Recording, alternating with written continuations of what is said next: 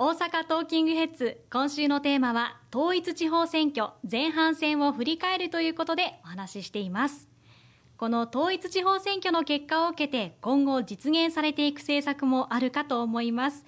この4月からもいろいろと変わっている、継続されている部分があって、例えば、電気、都市ガス代の値引きが継続されています。これも地方の声が反映されて、LP ガス代や給食費の負担が軽減されていたりしますよね。はい。あの、正確に申し上げますと、この1月からあの始まりました電気料金、そして都市ガス料金、この減額制度は今年の9月まで継続する予定ですけれども、この4月から電気料金については、さらにに1キロワットアワーあたり2円引き下がるということになります。まあ、標準的なご家庭で、この1月から月額2800円電気料金引き下がっていますけれども、この4月からさらに800円減額されるということになりまして、この4月から始まる分については来年の3月まで1年間継続するということになることをご承知おきをいただければと思います。さらに、今回新たな物価高対策ということで、地方創生臨時交付金というものを1兆2000億円積み増しを図ることが国としてできました。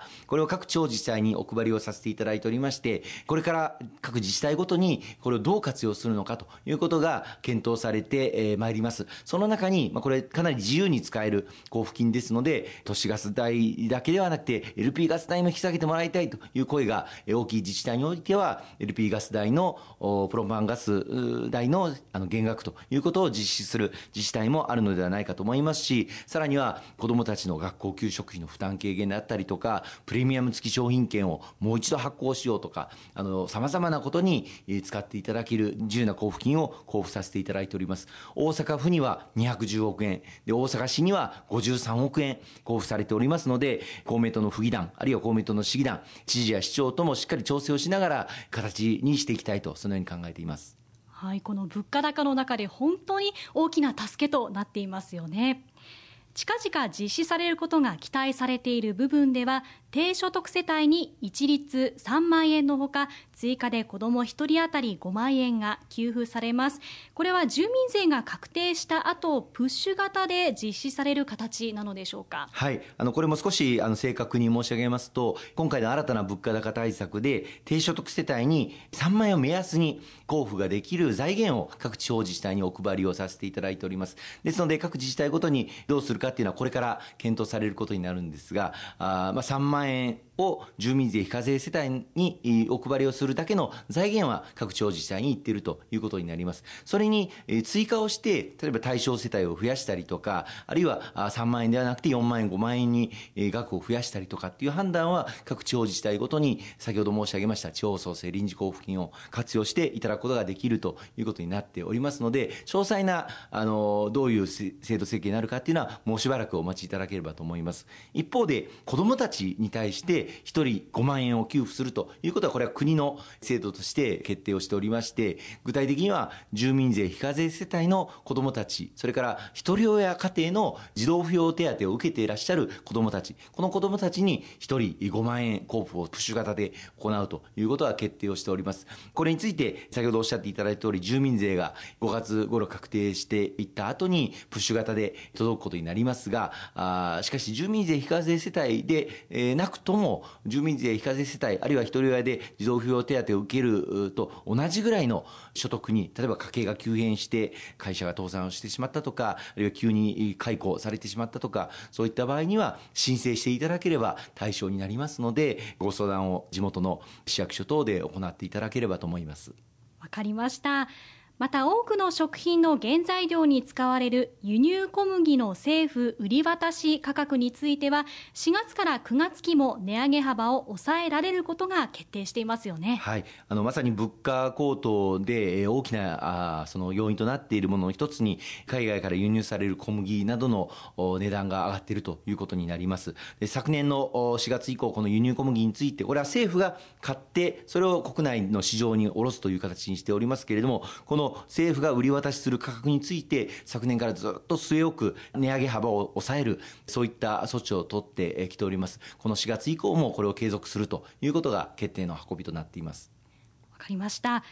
そして子育て支援についてなんですけれども、これも大幅に拡充されます。先週もお伝えしたんですけれども、子ども政策の司令塔となる子ども家庭庁が4月1日発足したということで、大幅な改善期待されていますね。そうですね。あの、公明党として強く求めてきた子ども家庭庁、ようやくあの出発をいたしました。まあ、これまで内閣府厚労省と役所が分かれていた様々な子育て施策について、司令塔機能を果たすす役割を持つ省庁ができ、そしてまたあの子ども政策について他の省庁に対して勧告権、こうしなさいということを言うこともできる権限を持たせてありますので、強力な役割を発揮してもらうことを期待しております。この子ども家庭庁を中心に、私ども公明党が昨年の秋に発表させていただいた子育て応援トータルプラン、これを実現してもらうように、さらに働きかけをしていきたいというふうに思っております。先月3月の31日にには、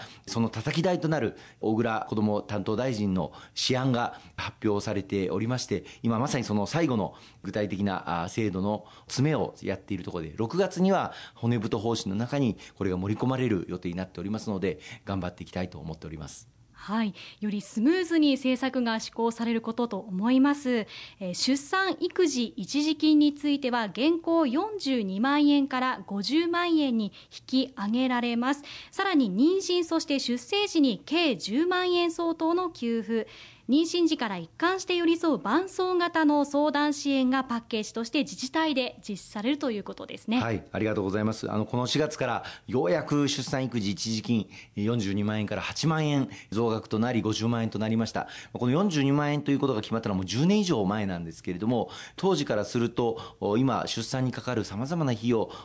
値段が上がっております。大阪など都心部ではですね、やはり50万円近い、あるいは50万円を超えている出産にかかるる費用があるということが調査結果でも明らかになっておりますので、長年公明党としてこの引き上げを要望してまいりました。ようやくこの4月から50万円に引き上がっているということを実現を図ることができたということ、大変良かったなというふうに思っております。また、妊娠時に5万円、そして出生届を出していただいた後に、さらに5万円、計10万円の経済的負担軽減策を伴走型で、つまり様々な妊娠されて出産時にまで悩み、ご相談、お困りごと抱えてらっしゃるご家庭に相談支援体制を徹底して行う。これを全国で創設を図ることができました。昨年の4月以降、生まれた全てのお子さんが対象になっておりますし、この4月以降も継続をする予算をしっかりとつけておりますので、今後もこれは継続していきたいと、そのように考えています。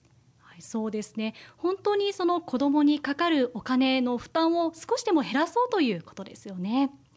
そして男性の育児休業の取得を促すために従業員数が1000人超えの企業については年に1回育休取得状況を公表することが義務付けられるということですね。はい。これは先週もご報告をさせていただきましたけれども、男性の育休取得についてはこれ抜本的に今後増やしていきたいというふうに思っております。まあ、2030年代以降、我が国の若年人口が現在の倍速で急減していくという少子化に歯止めがかからなくなってしまうという状況を迎えますので、まさに今、これからの3年間少子化傾向を反転できるかどうかのラストチャンスと捉えて、様々な子育て支援策を充実を図っていきたいと、そのように考えております。特に男性の育休取得率についてはもう当たり前となる社会を築いていきたいと思っておりまして、2030年には男性の育休取得率も85%を目指していこうということを目標として、目標値をこれまでより大きく引き上げております。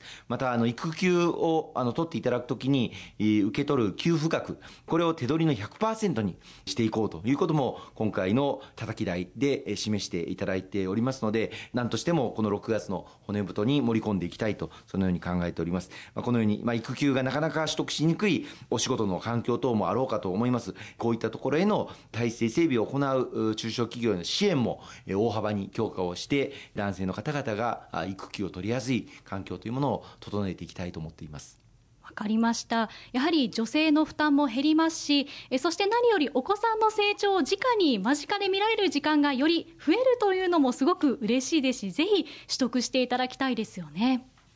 え最後になりますがお伝えしておきたいことありますでしょうか？はい。冒頭からお話しさせていただいております通り4月の9日に行われました統一地方選挙前半戦。本当に多くの皆様の力強いご支援をいただきまして公明党大勝利をさせていただくことができました。心から感謝と御礼を申し上げたいというふうに思います。この番組の後半で報告をさせていただきました通り一つ一つ政策を前に進めていくことでご恩返しをさせていただきたいと思いますのでどうぞ今後ともご意見ご指導ご鞭達いただきますように。によろしくお願い申し上げます。